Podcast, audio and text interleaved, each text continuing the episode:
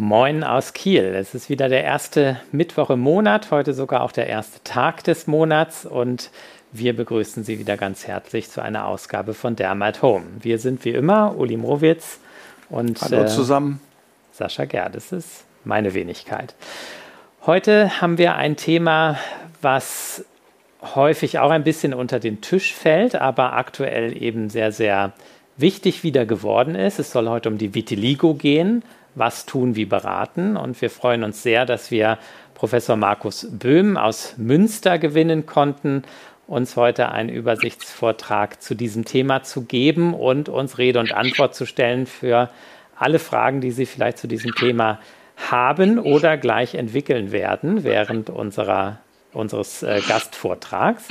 Und bevor wir gleich nach Münster geben zu Herrn Böhm, möchte ich dich, Uli, bitten, heute uns einen Faktencheck zu geben zu diesem Thema. Was erwartet uns, wenn wir über Vitiligo sprechen wollen? Ja, liebe Kolleginnen, vielen Dank, äh, lieber Sascha, für die freundliche Einführung in das Thema. Tatsächlich ähm, war das ein Wunsch auch von uns beiden, weil wir wissen, Vitiligo ist in der Praxis bei uns aufgrund der ähm, Struktur der Menschen, die wir normalerweise versorgen, nicht so häufig, aber mit dem immer mehr werdenden Menschen auch aus anderen Bereichen der Welt, vor allen Dingen auch eben aus dem Nahen Osten und aus Afrika mit dunkler Hautpigment, wird Vitiligo bei uns äh, zunehmend in den Praxen tatsächlich, ich will nicht sagen ein Problem, aber zumindest eine Herausforderung. Und der Titel Was tun, wie beraten war auch ein bisschen unser Wunsch, den äh, Markus Böhm äh, sicherlich hervorragend adressieren wird, weil die Möglichkeiten, etwas zu tun, nach wie vor doch eingeschränkt sind. Und in vielen Fällen wird eben ein ganz großer Schwerpunkt die Beratung sein. Und deshalb wollen wir dieses Thema heute intensiver mit Ihnen zusammen besprechen. Die Häufigkeit von Vitiligo nach Literaturangaben liegt so um und bei 0,5 bis 1 Prozent weltweit. Und ähm, es scheint keine so großen Unterschiede zu geben in der Häufigkeit, aber natürlich in der Sichtbarkeit. Denn wenn wir in Schleswig-Holstein einen Menschen mit Hauttyp 1 haben, wird Vitiligo wahrscheinlich nicht so auffällig sein wie bei einem Menschen mit Hauttyp 4, 5 oder 6. Und das ist, glaube ich, die Herausforderung, um die es hier auch mitunter geht. Frauen und Männer sind tatsächlich gleich häufig betroffen, jedenfalls nach den Literaturdaten. Bei der Vitiligo äh, werden wir in der Regel vier große klinische Gruppen unterscheiden. Die nicht segmentale Vitiligo, die segmentale Form, eine gemischte Form der Vitiligo und Formen, die nicht in diese drei großen Gruppen fallen, die dann als nicht klassifizierbar eingeordnet werden. Warum das wichtig ist, wird uns Professor Böhm gleich noch ähm, erläutern. Ja, Vitiligo ist auch natürlich in den Medien ganz, ganz häufig weil es eine Erkrankung ist, die, weil sie auch häufig im Gesichtsbereich vorkommt, an den Händen äh, eben ähm, für jeden Menschen sichtbar ist, damit auch zur Stigmatisierung beiträgt. Einmal Stigmatisierung durch andere, die natürlich starren und gucken, wie zum Beispiel jetzt hier bei dieser äh, Vitiligo Barbie tatsächlich einmal dargestellt ist und die andere, ähm, der andere Problem bei Stigmatisierung ist die sogenannte Selbststigmatisierung, selbst wenn Vitiligo-Herde dort vorhanden sind, wo sie nicht ähm, zu sehen sind, weil sie üblicherweise mit Kleidung bedeckt sind. Deshalb auch Beratungsschwerpunkt dem heutigen Thema. Und ähm, das war es auch schon von meiner Seite. Ähm, ich möchte nur kurz sagen, äh, warum wir auch dieses Thema gewählt haben. Es gibt ja seit einiger Zeit eine Creme, Ruxolitinib, schon zugelassen ab zwölf Jahren, ähm, die tatsächlich für die Therapie verfügbar ist. Wir werden gleich auch hören, ob es eine gute Option ist. Und ähm, es ist sicher auch so, dass die Industrie weiter forscht an der Vitiligo und dass wir vielleicht zukünftig noch weitere Alternativen zur Verfügung haben. Neben den Therapieoptionen, die schon besprochen sind.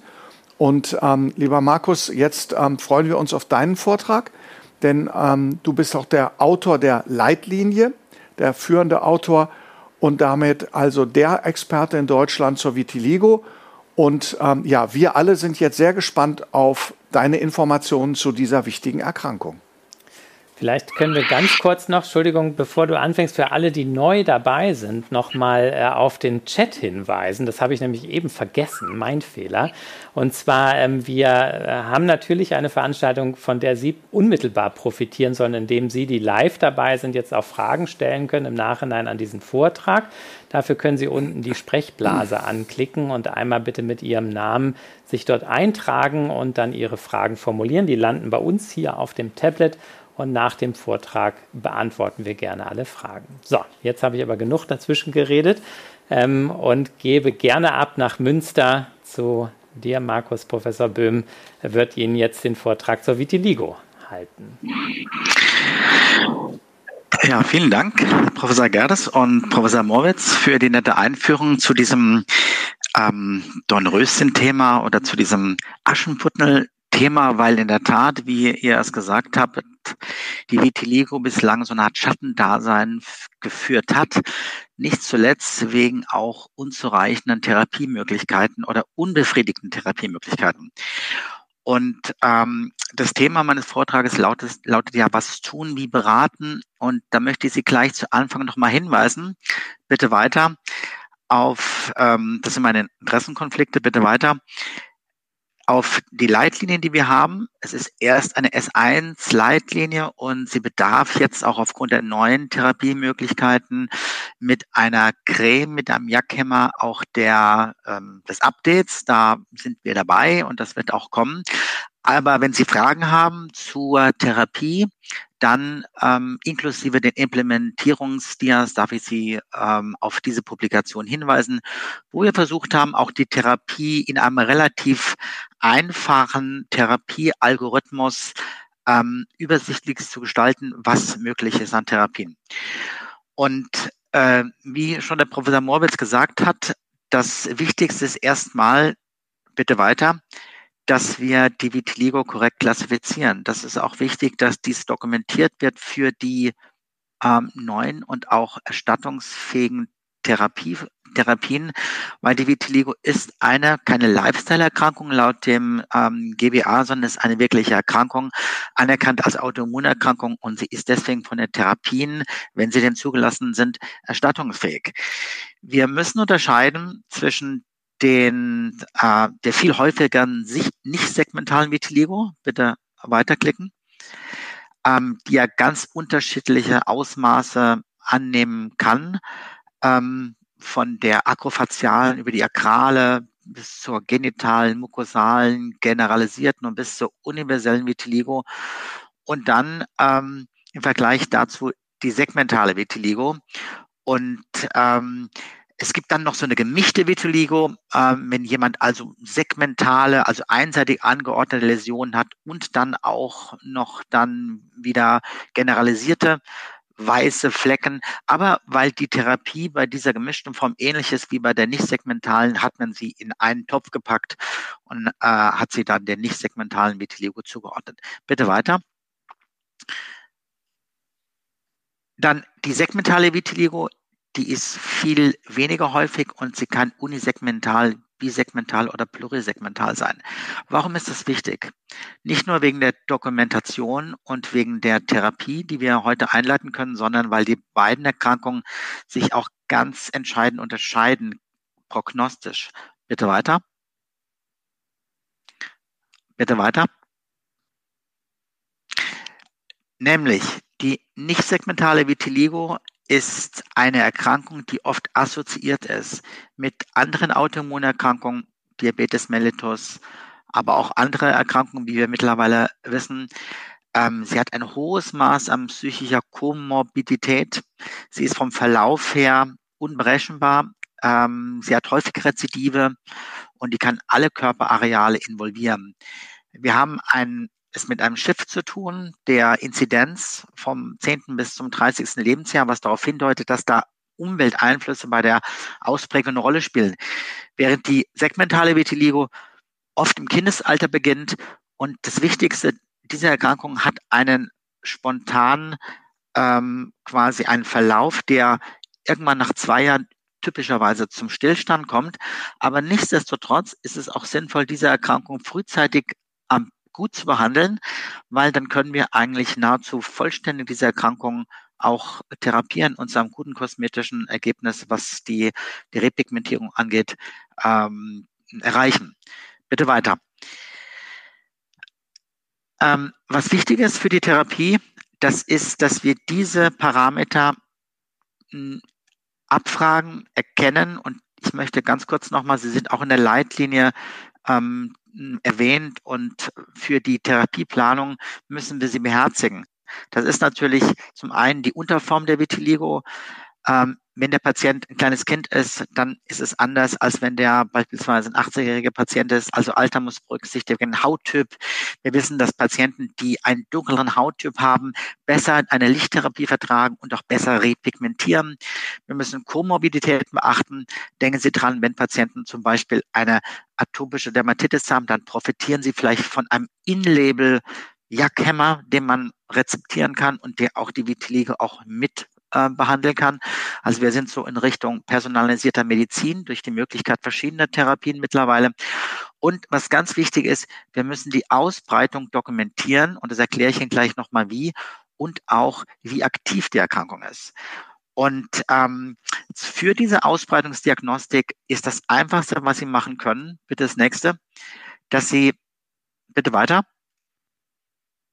dass Sie das ausmessen anhand der Neuner-Regel. Und da ist wichtig, dass Sie die Hand des Patienten nehmen, was entspricht, entspricht etwa ein Prozent Körperoberfläche und ein Finger, also der Zeigefinger Volar, entspricht 0,1 Prozent Körperoberfläche. Es gibt noch eine andere Möglichkeit, das mit einem, mit einer App zu machen, wo in die Körper, der Körperoberflächenbefall intuitiv aufgrund der Bilder, mit dem, mit, mit denen sie dann den Befund des Patienten vergleichen können, dann mitgeteilt wird. Das geht über diese App und es geht genauso schnell, als wenn Sie das mit einem Legeartes Studieninstrument machen, also dem Vitiligo Activity and Severity Index. Ähm, aber wichtig ist, dass Sie das dokumentieren und dass Sie daran richtet sich auch dann die Therapie. Ja, Krankheitsaktivität ist auch ganz wichtig und Krankheitsaktivität heißt, ist die Erkrankung aktiv? Üblicherweise eine nicht segmentale Vitiligo schreitet etwa ein Prozent hm, Körperoberfläche pro Jahr fort meistens. Und wenn Sie das vom Verlauf her dann abfragen, wissen Sie, ob die aktiv ist, aber es gibt klinische Zeichen. Und bitte weiter. Zu diesen klinischen Zeichen gehört nochmal, gehören diese Formen der Vitiligo, das heißt Konfettiläsionen, ob die äh, Vitiligo geköpnet ist, ob sie inflammiert ist und ob sie hypochrome Ränder hat. Das heißt, dann haben sie eine aktive Vitiligo und die müssen sie ganz anders behandeln. Und was viel zu wenig hm, in Betracht gezogen wird, was wir viel zu wenig abfragen. Wir wissen, dass bei der Psoriasis und bei der atopischen Dermatitis Routine ist, um hochpreisige Therapien in Label aufschreiben zu können, dass wir den Patienten fragen, wie sieht die Krankheitslast oder wie ist die Lebensqualität aus. Das ähm, ist sinnvoll, weil Patienten mit nicht segmentaler Vitiligo ein hohes Maß an psychischer Komorbidität, psychosozialer Komorbidität haben können. Und wir wollen diese Patienten frühzeitig erfassen. Die Anzahl von dieser psychischen Komorbidität ist viel höher als in der gesunden ähm, Bevölkerung. Deswegen ist es sinnvoll, solche ähm, PROs, solche Patient Report and Outcome Measures in irgendeiner Weise abzufragen. Ja, bitte weiter. Jetzt ähm, hat Uli schon erwähnt, es gibt was ganz Neues und das ist der erste topische Jackhemmer, ähm, der für die Vitiligo in Form des Ruxolitinibs, eines JAK1-2-Hämmers seit April nun möglich ist zu rezeptieren. Es ist möglich, das zu rezeptieren für Kinder ab zwölf Jahre und Erwachsene mit nicht segmentaler Vitiligo. Deswegen auch meine ähm, Bitte dokumentieren, dass es eine nicht segmentale Vitiligo ist. Ähm, und Sie müssen auch dokumentieren, ob das ein Gesichtsverfall dieser Patient hat. Denn nur dann dürfen Sie therapieren. Sie können mit dieser Therapie, sollen Sie nur zehn Prozent Körperoberfläche ähm, behandeln. Das bedeutet nicht, und es wird meistens hm, falsch verstanden, dass Sie einen Patienten, der 40 Prozent hat oder 30 Prozent, dass Sie den nicht behandeln können. Aber Sie sollten dann fragen, diesen Patienten, was belastet Sie am meisten? Und wahrscheinlich ist es das Gesicht und vielleicht andere Areale und die dürfen Sie dann nur behandeln, also nur bis 10 Prozent Körperoberfläche. Das ist eine First-Line-Therapie. Das heißt, es gibt, Sie müssen nicht davor probiert haben, andere Therapien, sondern sie können sie, äh, so ist die Fachinformation First-Line-Therapie. Und sie sollten nicht mehr als zweimal 100 Gramm pro Monat verschreiben, was dem entspricht, dass sie, wenn man ein Fingertip-Unit das ausrechnet, dass man einfach nicht mehr als 10 Prozent Körperoberfläche behandelt. Es ist auch eine Behandlung möglich über ein Jahr hinaus, wenn der Patient mindestens ähm, mehr als 25 Prozent angesprochen hat. Ja, was können wir erwarten von dieser Therapie? Bitte das nächste. Ähm, da sehen Sie, ähm, der Endpunkt dieser beiden Zulassungsstudien mit über 600 Patienten mh, hm, war, dass die Patienten einen ästhetisch akzeptablen Score entwickeln, zum Beispiel im Gesicht, der also fast einer mh, hm, vollständigen Repigmentierung oder zumindest fast 80 Prozent entspricht. Das heißt, ein ein facialer, ein Gesichtsvasi-Verbesserung 75 Prozent. Und hier sehen Sie, dass diese Pigmentierung natürlich als Heil, als Therapieerfolg viel viel langsamer dauert als eine Therapie einer Schuppenflechte, die sie schon, wo sie schon mit nach 16 Wochen Erfolge haben. Sie sehen aber hier, dass die Repigmentierung ansteigt, bis sie dann eigentlich bei circa 50 Prozent von Patienten nach einem Jahr zweimal tägliche Applikation mal 50 Prozent der Patienten eine 75, 75-prozentige Repigmentierung im Gesichtsbereich erreicht haben. Was kann man erwarten eben am Körper? Da können wir, bitte weiter, bitte weiter, da können wir auch nach 52 Wochen in einer linearen Form der Repigmentierung erwarten, dass diese Patienten vom Gesamt, von der Gesamtrepigmentierung nach einem Jahr 50 Prozent besser sind. Wie sieht das klinisch aus? Ist das ähm, bitte weiter ein kosmetisch gutes Ergebnis? Wie sieht es mit dem mit der Farbmatch aus? Diese Therapie wirkt erstaunlich gut, was die, den Farbunterschied angeht oder was im Grunde genommen die Repigmentierung und das Color Match angeht. Und wir erreichen bei diesen Patienten auch, was bezogen ist auf ein ähm, Tool, was die Patientenzufriedenheit und angeht. Das ist diese Vitiligo Noticeability Skala. Wir erreichen da bei bei etwa 25 Prozent, dass die Patienten ihre Erkrankung gar nicht mehr sehen oder dass sie sich dramatisch verbessert hat. Also das sind vielversprechende Daten. Und ähm, was kommt aber sonst noch in Frage bei den anderen Patienten, die, für die eine solche Therapie nicht möglich ist? Bitte weiter. Jetzt kurz nochmal zu den ähm, Concerns, die wir alle haben. Ist das eine Therapie, die sicher ist? Wie ist die Verträglichkeit? Sie ist sehr gut verträglich. Es gibt keine ähm, Spiegel zu erwarten bei zehn Prozent Körperoberfläche, die wir behandeln mit der Creme, dass da das Medikament systemische Wirkungen erzielen kann. Es sind bei den Studien mit mehr als 600 Patienten keine schwerwiegenden äh, Nebenwirkungen äh, aufgetreten. Gelegentlich ähm, kommt es zu einem leichten Juckreiz im Applikationsbereich und zu einer transienten, akneartigen Veränderung. Wie gesagt, transient. Und wichtig ist auch noch, dass ähm, der Prozess der Repigmentierung bei den Respondern, die nicht so gut, so mit 75 Prozent angesprochen haben oder vielleicht mit 90 Prozent, das ist etwa bei 30 Prozent der Fall, da sprechen die also mit 90 Prozent Repigmentierung an im Gesicht. Das geht dann noch weiter, wenn man die über ein Jahr hinaus behandelt. Wenn man das absetzt, was man nicht unbedingt machen muss. Dann kommt es etwa nach dem vierten Monat zu einem gewissen Rebound, aber im Grunde genommen diese Relapses sind relativ selten. Und wenn man den Patienten, die nach mehr als einem Jahr und vier Monaten etwas abgesetzt haben von der Creme, wenn man denen wieder die Creme gibt, dann kommt es zu einer neuen Repigmentierung. Also das sind so die Langzeitdaten und da ähm, warten wir aber auch noch äh, auf weitere Daten und äh, das ist also die letzten Informationen von dieser Therapie. Bitte weiter. Ähm, ja, was machen wir bei den Patienten, bei denen wir das nicht geben können? Also bei einer segmentalen Vitiligo oder bei ähm, Patienten, die jünger sind oder bei Patienten, ähm, die das noch ausgeprägter haben. Da gibt es ähm, die bekannten Therapieoptionen. Bitte weiter. Das ist zum einen weiter. Weiter. Das sind natürlich Corticosteroide und topische Calcineurin-Inhibitoren. Und Sie alle wissen, dass die letzteren off-label sind und Sie alle wissen, dass die Corticosteroide, die wir laut der Leitlinie ähm, maximal für sechs Monate geben können in Form von Klasse 3 Präparaten, dass die natürlich Nebenwirkungen machen. Und, aber sie sind für die Patienten, die für eine Ruxolitinib-Therapie nicht in Frage kommen, sicherlich das, was man geben kann. Und ähm, bitte weiter. Äh, die Ansprechrate, die ist etwa ähnlich und das ist aus einer Meta-Analyse. Und wir wissen sehr gut, dass eigentlich diese Therapien im Gesichtsbereich wirken, aber an den anderen Stellen gar nicht.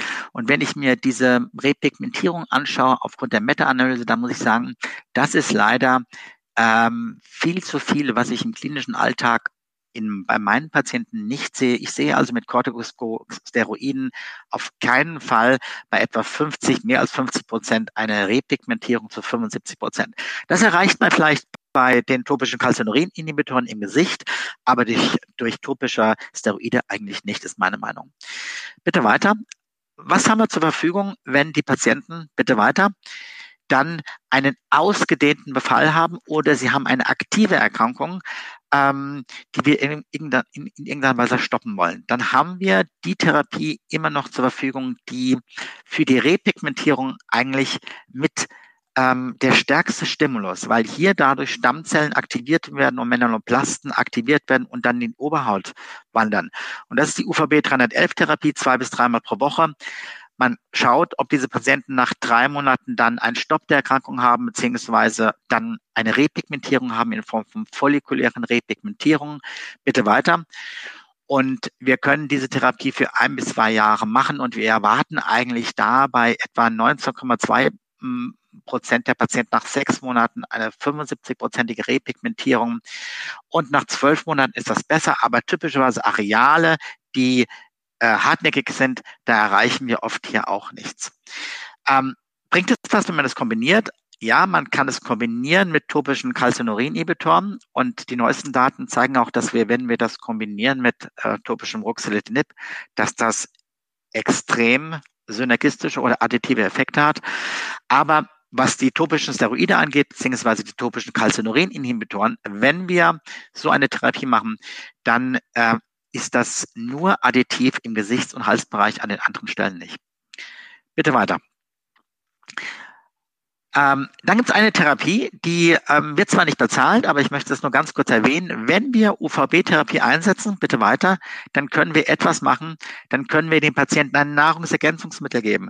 Und dieses Nahrungsergänzungsmittel ist eine kliadin-geschützte Superoxidismutase. Die reduziert quasi oxidativen Stress und ähm, die wird doch nicht abgebaut, weil sie Kliadin protegiert ist. Und wenn wir bestrahlen mit UVB, dann sollten wir vielleicht den Patienten das geben und ähm, sollten diese Patienten mit diesem Nahrungsergänzungsmittel behandeln, über zwölf Wochen mit zweimal einer Tablette und dann über zwölf Wochen damit einmal zweimal mit zweimal zwei Tabletten und über zwölf Wochen dann mit einmal einer Tablette. Da erreichen wir einen Zusatzeffekt der Repigmentierung. Bitte nächstes Bild. Was machen wir, wenn ein Patient eine akut, eine ganz akute Vitiligo hat, wenn er Zeichen hat einer rapid progressiven, ja, dann ist eine Systemtherapie sinnvoll und diese Systemtherapie machen wir mit, in der Tat mit einer oralen Minipulstherapie über drei bis sechs Monate, vier Milligramm an zwei anderen aufeinanderfolgenden Tagen. Aber das ist eine Therapie, die dient nur dem Stopp der Erkrankung. Also damit kann man keine Repigmentierung erreichen. Was man machen kann, bitte nächstes Bild, man kann bei den Patienten dann das kombinieren mit einer UV-Therapie und mit einer topischen Therapie. Und dann hat man eigentlich das Beste, was man machen kann bei einer aktiven oder rapid progressiven nicht segmentalen Vitiligo. Man kombiniert diese Therapie in Form einer oralen Pulstherapie mit Dexamethason über drei bis drei, über drei Monate, kombiniert das mit UVB 311 und mit topischen Calcineurin-Inhibitoren und dann haben Sie die hm, Best Standard Care, die Sie machen können mit solchen Patienten. Bitte nächstes. Nun, ähm, das ist auch sinnvoll, aber in einer etwas leichteren Form, selbst bei der segmentalen Vitiligo. Die segmentale Vitiligo da lässt sich ja topisches Ruxolitinib nicht ähm, verschreiben. Es ist eine Erkrankung, die können wir behandeln, wenn sie etwas länger schon hm, besteht mit dem Versuch, mit topischen Steroiden, mit topischen Calcineurin-Inhibitoren oder mit einer gezielten Lichttherapie. Wenn der Patient aber zu Ihnen kommt mit einer ganz frischen ähm, segmentalen Vitiligo und Sie als Fachmann aufsucht, dann sollten Sie etwas machen, dann sollten Sie den so gut wie möglich behandeln. Wenn denn wenn die Erkrankung länger dauert, verspielen sie sich die Chancen auf die Repigmentierung.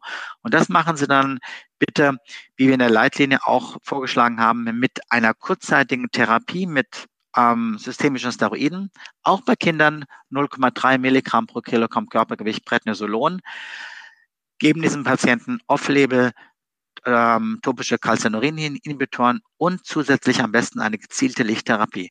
Und dann können Sie zumindest eine, äh, was die Datenlage angeht, aufgrund dieser retrospektiven Studie die bestmögliche Repigmentierung erreichen. Nun, wenn wir das erreicht haben, ähm, bitte weiter. Und wir haben ja ähm, vorhin gesehen, dass die segmentale Vitiligo eigentlich nach ein bis zwei Jahren aufhört, weiter fortzuschreiten. Aber was, wenn wir Patienten haben, die jetzt bei einer Lichttherapie oder einer anderen Therapie dann Repigmentierung erreicht haben. Wie gehen wir dann vor?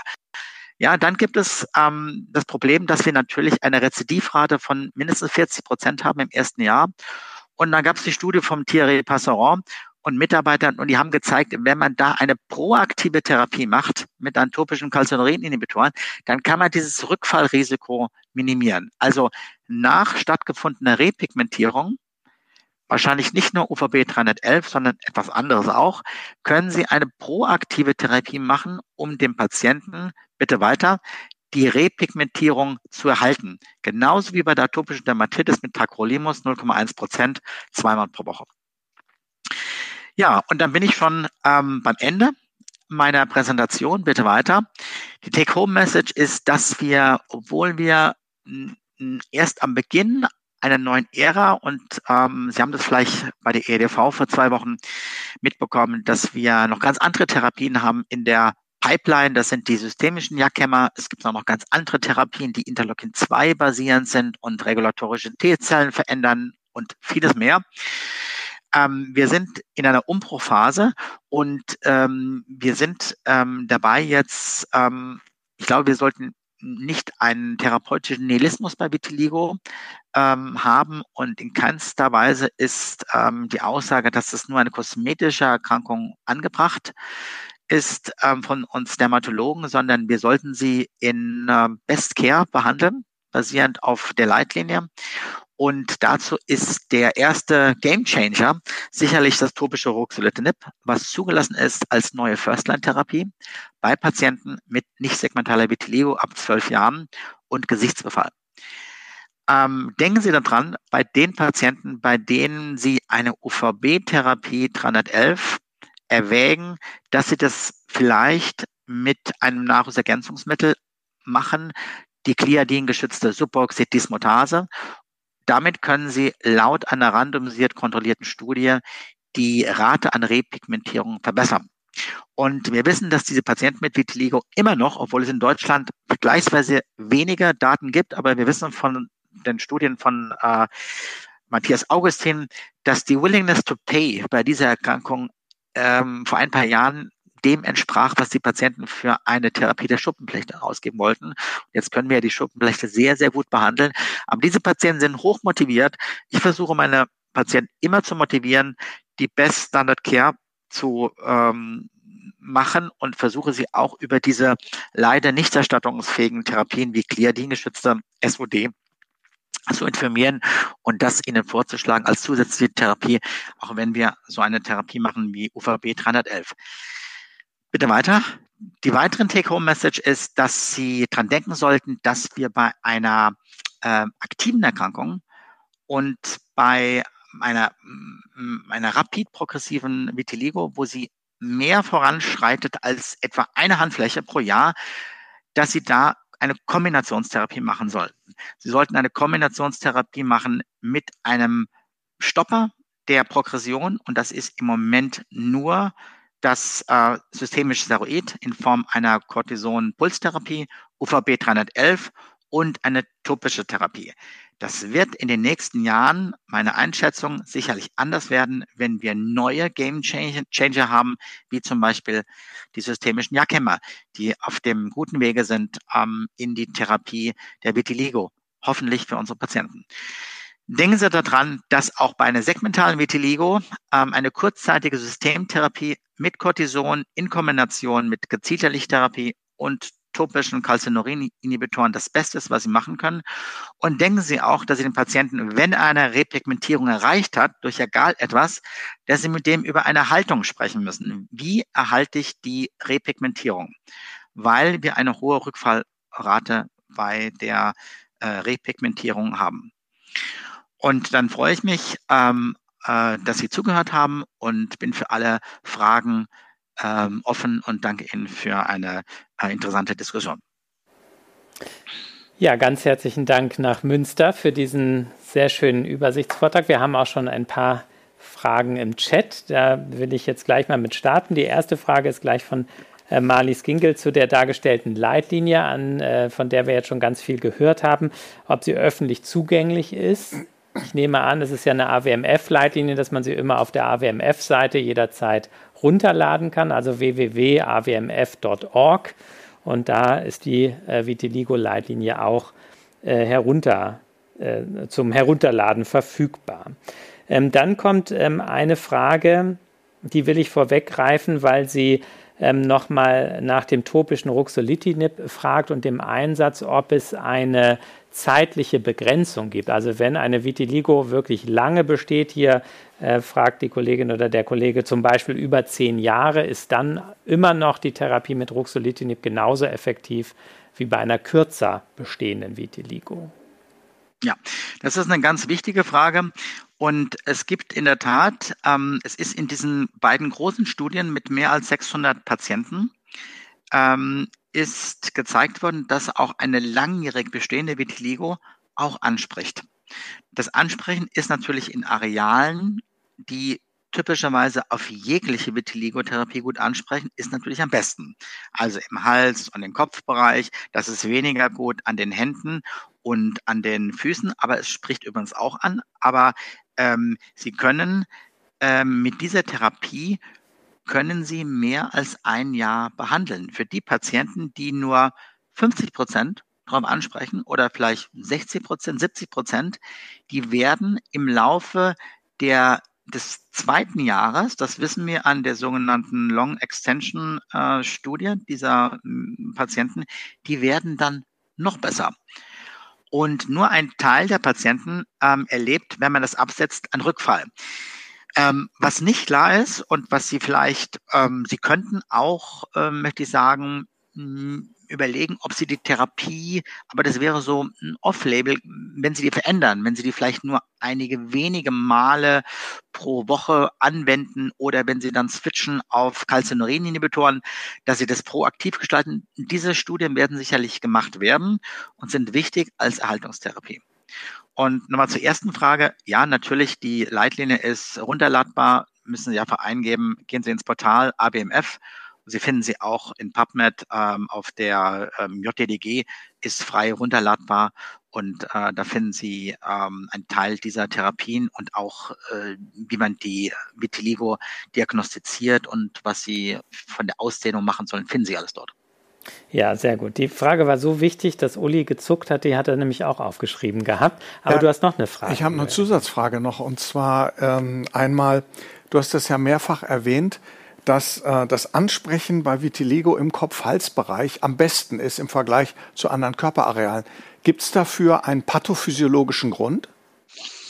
Ja, ähm, wir denken, dass das ähm, vielleicht mit dem Licht zu tun hat. Auf der anderen Seite, wissen wir, ähm, dass auch die Handrücken ja ständig mit Licht beschienen werden.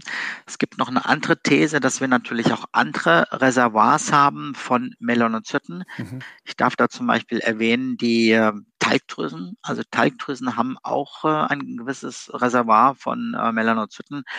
Und ähm, das andere kann sein, dass wir auch ein anderes, ähm, eine andere Immunität haben. Das ist gezeigt worden, auch durch eine große Studie von einer chinesischen Arbeitsgruppe, die gezeigt hat, dass diese Entzündungssignatur mit der Gamma-Interferon-Signatur, die ja pathophysiologische Grundlage ist für die Therapie mit den Jackhämmern, dass die ähm, quasi inskribiert ist, dass die gespeichert ist jetzt in Fibroplasten und in residenten Zellen und dafür sorgt, dass wir gewisse Areale haben, die eher ähm, ansprechen und nicht.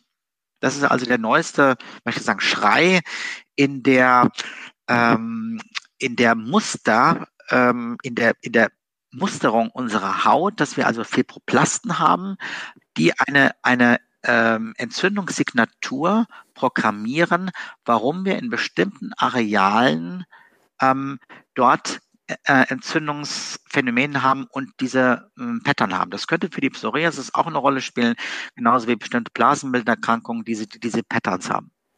Wir gehen back to, back to the Haut sozusagen. Ich habe noch eine Anschlussfrage, äh, kann auch ganz kurz einfach beantwortet werden.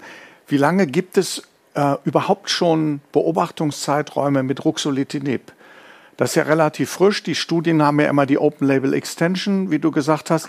Wie lange Daten liegen vor für eine kontinuierliche äh, Besserung oder ein Halten der Besserung?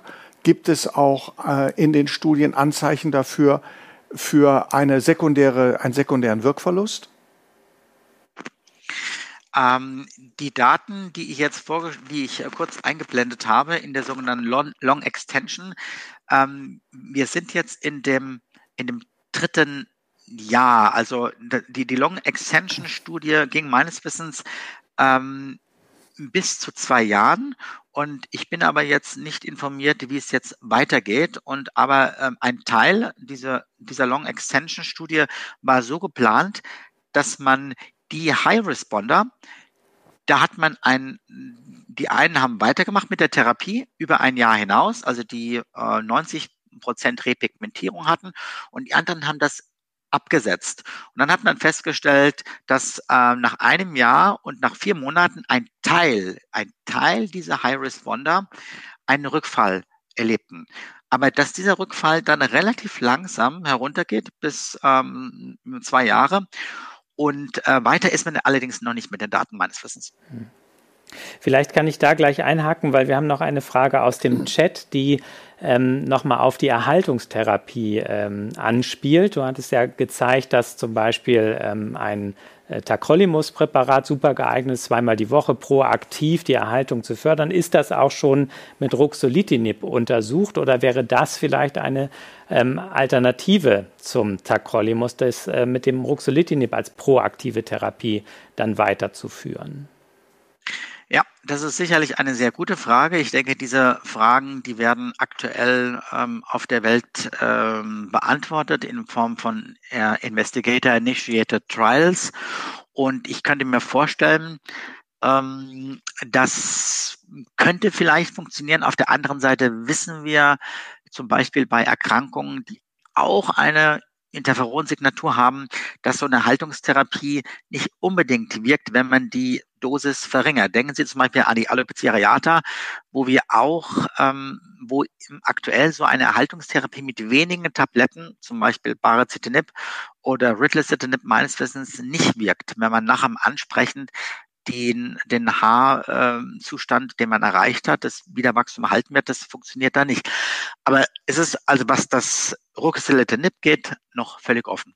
Okay, das ist auch sehr klar formuliert.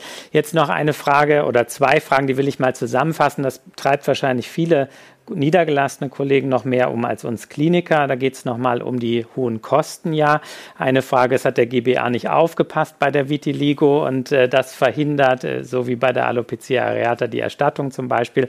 Und äh, Herr oder Frau Hoffmann aus Leipzig fragt auch nochmal, ähm, wie es mit der Unsicherheit äh, bei der Kostenerstattung geht, weil es aufs Arzneimittelbudget geht und keine ähm, keinen Zusatznutzen oder keine Praxisbesonderheit hat, ob es da ähm, Hinweise gibt, wie damit umzugehen ist jetzt von deiner ja. Seite.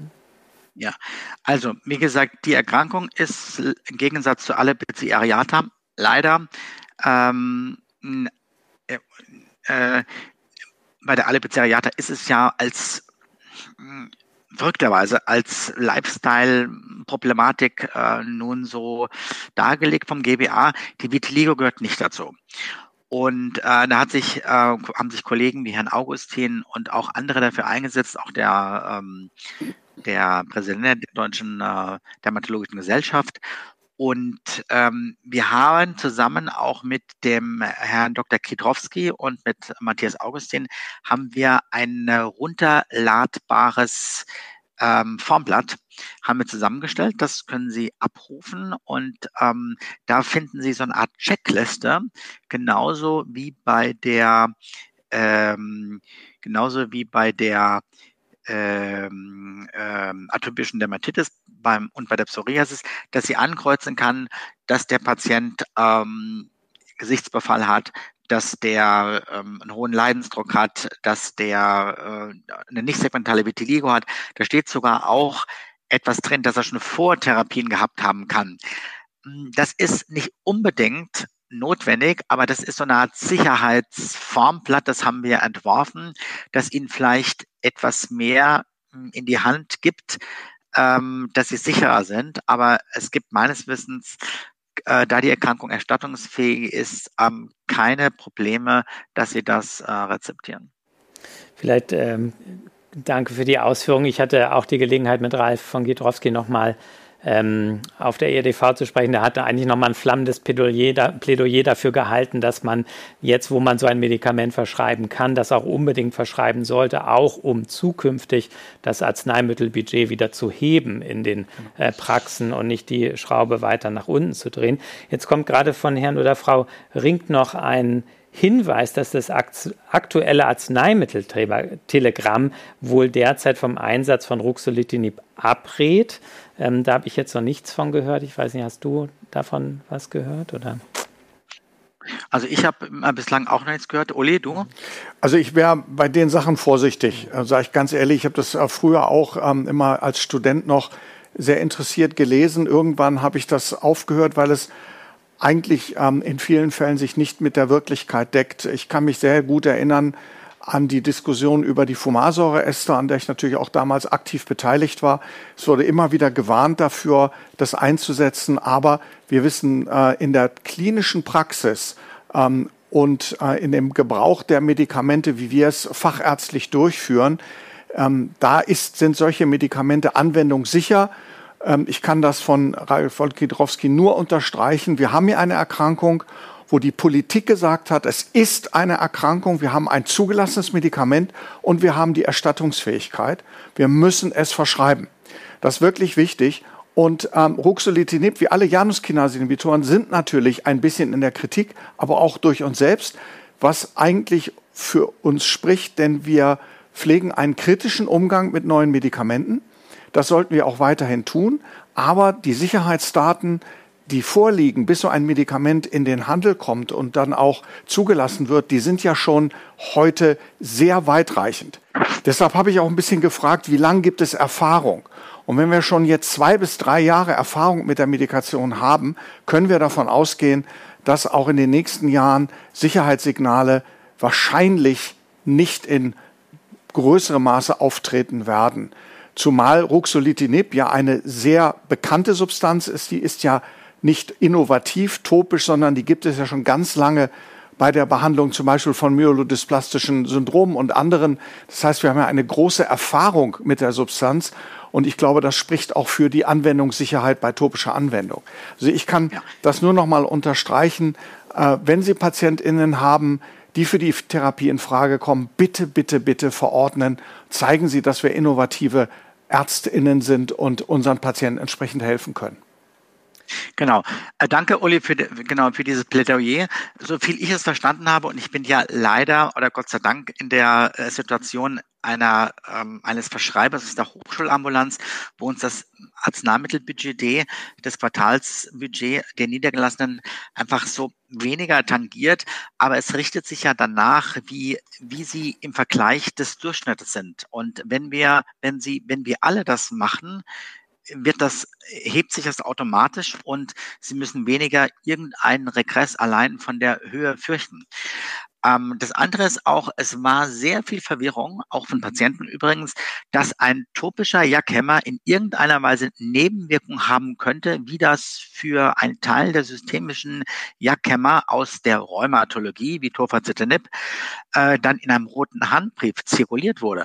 Und ich möchte nochmal darauf hinweisen, die Studien äh, Daten sind ganz klar, dass wir bei einer, bei einer Behandlung mit einer Ruxolitinib-Creme nie Spiegel erreichen, die in irgendeiner Weise hämatologisch relevante Signale unterdrücken, wie das bei einem systemischen Ruxolitinib der Fall ist. Also das hat man sehr schön in Form von pharmakokinetischen Daten zeigen können und hat dann gesehen, dass diese Spiegel auch bei der Applikation von 10% Körperoberfläche unter dem ist, was die Kurve erreicht, wenn man den Patient mit einem systemischen Jackhämmer ähm, praktisch ihm das als Tablettenform gibt. Also insofern ist das ähm, eine sehr sichere Therapie und äh, ich denke, wir sollten, weil wir, ähm, wenn wir die Vitiligo ernst nehmen wollten, sollten wir dieses Medikament auch so ähm, viel als möglich verschreiben bei den Patienten, bei denen es indiziert ist.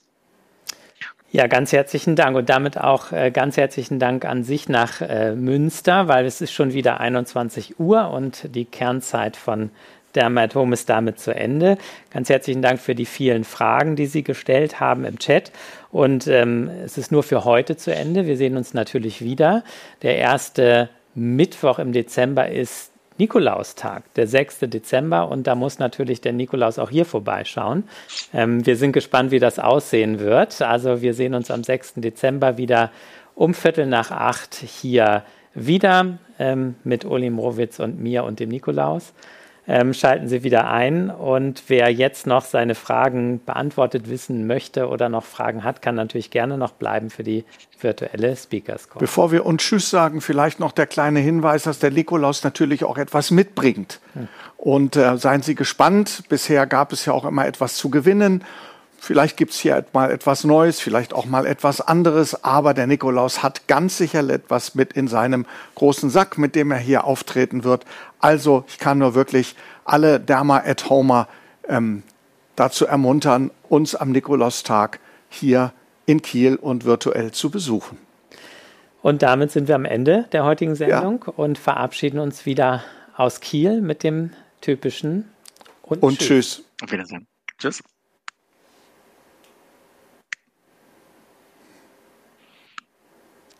So, und damit äh, sind wir jetzt in der äh, sozusagen äh, Speakers Corner angelangt und wir haben auch noch ein paar Fragen, die ich einmal noch durchgehen möchte, die offen geblieben sind. Eine Frage fand ich auch sehr spannend, nämlich da war die Frage, ich glaube, sie war von genau Stefanie Gustsus ähm, und zwar, wie behandeln Sie Vitiligo-ähnliche Hauterscheinungen im Gesichtsbefall nach Immuntherapie bei Melanompatienten, also bei Checkpoint-Inhibition, die ja der nicht segmentalen Vitiligo oft ähneln?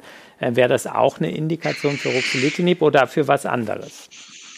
Ja, das ist eine sehr, sehr gute Frage. Ich erinnere mich ähm, sehr vital an eine Patientin, die ähm, übrigens eine solche Checkpoint-Blockade bekommen hat und die dann von einer ausgeprägten nicht segmentalen Vitiligo mehr litt ähm, als von ihrer Grunderkrankung, die übrigens dann durch die Checkpoint-Blockade ähm, mehr oder weniger geheilt war und oder klinisch stumm war und sie wollte unbedingt ihr Re, Pigment wiederbekommen. Und äh, wir haben mit der Patientin auch diskutiert und haben gesagt, wäre nicht vielleicht eine Bleichtherapie ähm, bei ihnen besser, weil es sie vielleicht nie diese Repigmentierung mehr erreichen, ähm, dass sie kosmetisch akzeptabel ist und sie wollte eigentlich nur, weil das ihr Typ war und äh, weil sie dann auch äh, immer sich so gesehen hat und ihre Identität mit dieser Bräunung und dieser Pigment ähm, so haben wollte, war das eigentlich ähm, nicht möglich. Sie wollte also unbedingt eine repigmentierende Therapie.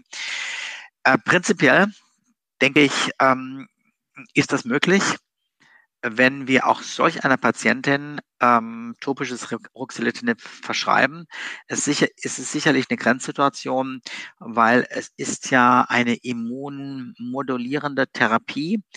Aber es gibt natürlich keinen Hinweis, dass durch diese immunmodulierende Therapie irgendwie ein, ein Krebs ähm, induziert wird. Ähm, aber man sollte es mit der Patientin besprechen. Und ich denke, es ist prinzipiell möglich. Ähm, aber man sollte, es ist so eine Erwägungssache.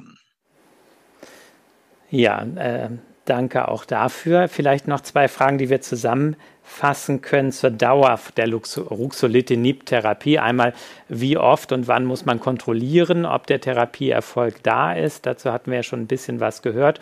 Und gibt es eine maximale Verschreibungszeit für Ruxolitinib? Wann muss man aufhören? Ja, ähm, ich würde, es steht in der Fachinformation, dass man die Creme nicht, äh, dass man sie, ähm, wenn die Repigmentierung weniger als 25 Prozent ist, dass man dann nach einem Jahr die Therapie abbrechen sollte. Wenn die Therapie besser ist, kann man über ein Jahr kann man weiter therapieren, aber es ist definitiv ähm, nicht in der Fachinformation ersichtlich, dass man sie nach zwei Jahren absetzen muss. Mhm. Ich würde das so machen an Ihrer Stelle oder an uns, an meiner Stelle. Ich würde diese Therapien bezogen auf den Langzeitdaten, die wir haben, würde ich ähm, die Patienten, die eine noch nicht vollständige Therapie, eine, eine vollständige Repigmentierung haben, würde ich die erstmal über ein Jahr weiter behandeln und ähm, dann würde schauen, ähm, ob das mh, hm, noch weiter besser wird oder dass sie dann probieren, entweder eine Erhaltungstherapie zu machen mit einer nach zwei Jahren mit einer mit einem topischen Calcineurin-Inhibitoren oder vielleicht sogar das Ruxolitinib in irgendeiner Weise zu reduzieren. Und es werden wir sicherlich in den, in den nächsten zwei Jahren werden wir Daten bekommen, wo so eine Erhaltungstherapie ähm, studienmäßig erfasst wird. Hier zu dem Thema passt vielleicht noch die Frage, wenn man dann absetzt nach zum Beispiel zwei Jahren äh, Therapie, wäre es auch sinnvoll, dann mit UVB weiterzumachen? Oder ist es prinzipiell vielleicht sogar sinnvoll, immer mit UVB gleichzeitig auch zu behandeln, wenn man Ruxolitinib einsetzt? Gibt es dazu eine Empfehlung oder? Ähm, es gibt erste Daten, die zeigen, dass die Repigmentierung auch in den ähm, relativ ähm, weniger gut ansprechenden Arealen durch eine Kombination ähm, mit UVB besser wird. Und äh, es gibt also eine Reihe von, ähm, es gibt mindestens eine Studie, die untersucht das, sowohl was einen was das tropische Ruxolitinib angeht, als auch einen systemischen Jackhemmer mit UVB. Die Daten, die ich gesehen habe, aufgrund der EADV sind vielversprechend, so dass sie sich durchaus überlegen könnten, gleichzeitig bei einer ausgeprägten ähm, Vitiligo zu behandeln mit UVB plus ähm, Ruxolitinib. Ähm, das sind aber, möchte ich sagen, das sind erst frische Daten. Ähm, ich verstehe da die Besorgnisse, aber die ersten Daten sind zuversichtlich, ähm, dass wir da so einen additiven oder ganz synergistischen Effekt haben. Zu diesem Besorgnis habe ich tatsächlich auch noch mal zwei Fragen, äh, Markus. Und zwar, ähm, wir wissen ja alle, dass damals, als äh, das äh, Pimecrolimus ähm, auf den Markt kam, ähm, eine gewisse oder gewisse Bedenken bestanden, dass es im Zusammenhang mit UV-Licht möglicherweise zur Induktion von äh, UV-lichtabhängigen Hauttumoren kommen könnte. Dieses Problem hat sich durch die Daten, die wir jetzt über Jahrzehnte haben, tatsächlich äh, in Luft aufgelöst. Aber Januskinase-Inhibitoren, gerade topisch, sind relativ neu. Gibt es eine Bewertung der Sicherheitslage, wenn ich gleichzeitig mit einem Januskinase-Inhibitor topisch behandle?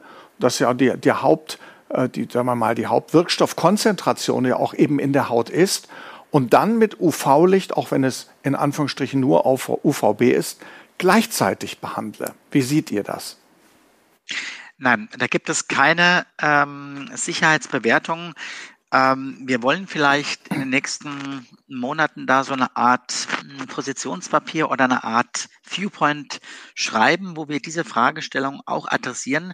Es gibt auch keinerlei tierexperimentelle Daten, die zeigen, dass vielleicht bei tierexperimentellen Modellen in der Maus, wenn man da eine topische Jack-Blockade macht und bestrahlt, dass da irgendwo vermehrt Tumore wachsen. Das wissen wir nicht.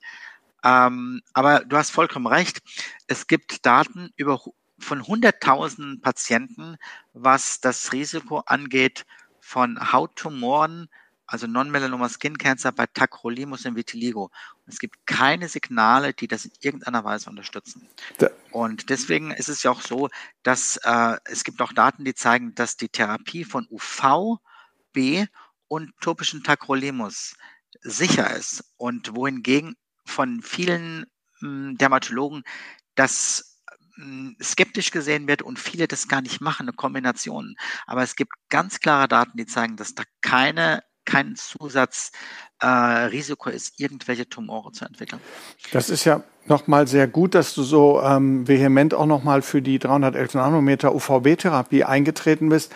Ich habe früher noch gelernt, äh, dass man äh, auch die entsprechenden PatientInnen berät, wenn die zum Beispiel in äh, lichtreiche äh, Gegenden fahren zum Sommerurlaub, dass man die nicht pigmentierten Herde durch maximalen UV-Schutz schützt. Ist das immer noch äh, auch eure Beratung oder ist die, äh, sagen wir mal, die Wahrscheinlichkeit, einen Sonnenbrand zu entwickeln in den Vitiligo-Arealen ähm, im Vergleich zur normal pigmentierten Haut ohne großen Unterschied? Ja, das ist eine gute Frage. Ähm, zum einen ähm, es gibt eine Untersuchung einer ganz großen ähm, niederländischen Kohorte, die zeigt, dass die Rate von Non-Melanoma Skin Cancer bei den Vitiligo-Patienten geringer ist. Und es gibt ähm, pathophysiologische oder experimentelle Daten, die zeigen, dass die Haut von Vitiligo-Patienten vielleicht Schutzmechanismen installiert hat, die eher schützend sind. Das äh, ist zum Beispiel P53 und andere Tumorsuppressor-Regulatoren, äh, die da vielleicht eine Rolle spielen. Und es gibt keine Daten, die zeigen, dass Vitiligo-Patienten, die eine Lichttherapie bekommen haben, dass die vermehrt Non-Melanoma Skin Cancer bekommen als Vitiligo-Patienten, die keine Lichttherapie bekommen haben. Also es ist eine große Studie mit 100.000 Patienten. Ich weiß, das sind Patienten aus dem asiatischen Raum, die haben wieder einen anderen Hauttyp, aber das sind die größten epidemiologischen Studien, die zeigen das. Ich würde ähm, den Patienten weil wir wissen, dass das UV-Licht in den Arealen, wo auch ähm, Tacrolimus wirkt und andere äh, und äh, Ruxolitinib, dass das auch synergistisch wirkt. Ich würde denen nicht ähm, verbieten, dass sie ähm, ein komplette, ähm, eine komplette äh, Sonnenblockade machen, sondern ich würde Ihnen eher empfehlen, so wie ich es sehe, als Dermatologe, Ihnen einen UV-Schutz adäquat, ähm, wie ich es auch mache, zu empfehlen, aber keine hundertprozentige Blockade. Mhm. Weil wir wissen auch, dass die Vitamin D-Spiegel von Patienten mit Vitiligo auch geringer sind. Und wir wissen, dass Vitamin D auch im weitesten Sinne ein Immunregulator ist bei der Regulation von Autoimmunerkrankungen.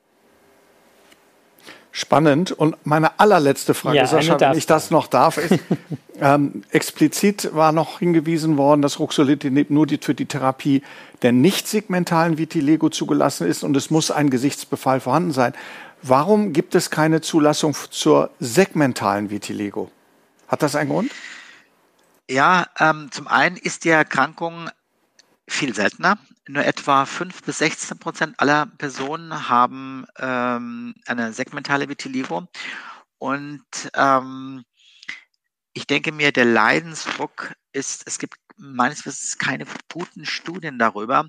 Der Leidensdruck ist nicht so stark, weil die Erkrankung selbst limitiert ist, weil sie sich noch besser kaschieren lässt als eine generalisierte Vitiligo, ähm, das wird sicherlich ähm, der Grund sein. Und ich denke, wenn wir eine Chance haben, ähm, eine segmentale Vitiligo zu behandeln mit ähm, einer mit dann würde ich das ganz zu Anfang machen. Ich würde also einen Patienten nehmen, der beispielsweise seit einem halben Jahr eine segmentale Vitiligo hat und den würde ich dann versuchen zu behandeln. Aber das wäre off-label und es wird sehr interessant sein, ob in den nächsten hm, Jahren die ersten Erfahrungen diesbezüglich mit topischen Ruxolitinib bei segmentaler Vitiligo zu lesen sind in wissenschaftlichen Publikationen.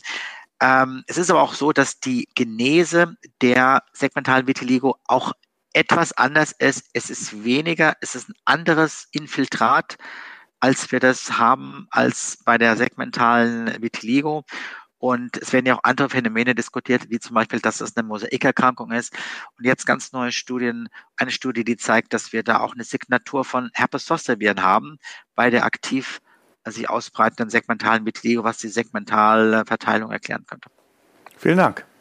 So, das war deine letzte Das war meine, ich darf, darf ja jetzt nicht mehr, aber das war auch meine letzte Frage tatsächlich. Sehr gut. Eine haben wir auch noch im Chat und äh, dann haben wir auch dort alles geschafft. Und zwar, wenn wir schon bei der segmentalen Vitiligo wieder sind, ist eine Frage zum zur Erfahrungswert mit dem Excimer-Laser.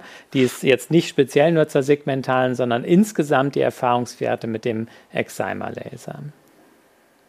Also der Excimer-Laser oder die Excimer-Lampe wirken ähnlich. Sie wirken ähnlich gut. Das Problem ist nur, sie sind natürlich nicht erstattungsfähig. Meine persönliche Erfahrung ist mit der Excimer 308 Nanometer Lampe. Ähm, es gibt dort im Gegensatz zu den topischen Therapien, inklusive dem Ruxolitinib, mehr ähm, nicht so gute Repigmentierung. Das heißt, sie sind etwas scheckiger, sie sind oft mehr im Randbereich hyperpigmentiert. Das mag einen Teil der Patienten nicht stören, aber äh, ästhetisch ähm, ist diese Therapie, obwohl sie in Kombination mit topischer Therapie ist, äh, bei der segmentalen Vitiligo sicherlich eine gute Option ist. Ähm, sie kann aber diese unterschiedlichen Pigmenttöne hervorrufen. Insofern äh, sollte man den Patienten gut darauf aufklären und ihn auf diese Dyspigmentierung ähm, hinweisen. Gezielte Lichttherapie ist natürlich für alle resistenten Herde eine Option, aber sie ist zeitaufwendig und sie ist natürlich ähm, nicht erstattungsfähig. Aber wir haben viele Patienten, die aufgrund ähm, ihrer Willingness to Pay diese Therapie auch äh, bezahlen. Ja, ganz herzlichen Dank und damit sehe ich keine weiteren Fragen im Chat. Ganz toll, wie aktiv Sie wieder alle mitgemacht haben, so tolle, äh, wichtige Fragen auch noch adressiert haben. Äh, du natürlich auch, Uli. Vielen Dank, lieber Sascha. Und ganz, ganz herzlichen Dank nochmal nach Münster, äh, lieber Markus Böhm, für diesen tollen Vortrag und vor allem die tollen Antworten auf unsere Fragen. Ja, Genau, ich bedanke mich auch bei euch und vielen Dank auch für die ähm, auch eure Fragen und auch für die pathophysiologischen Fragen, auch von dir, Uli. ich auch sehr gefreut und ähm, dann bis zum nächsten Mal. Genau, bis zum Gerne. nächsten Mal, liebe Kolleginnen und ein zweites Mal und tschüss aus Kiel. Genießen Sie den restlichen Abend. Und tschüss. Ja. Tschüss.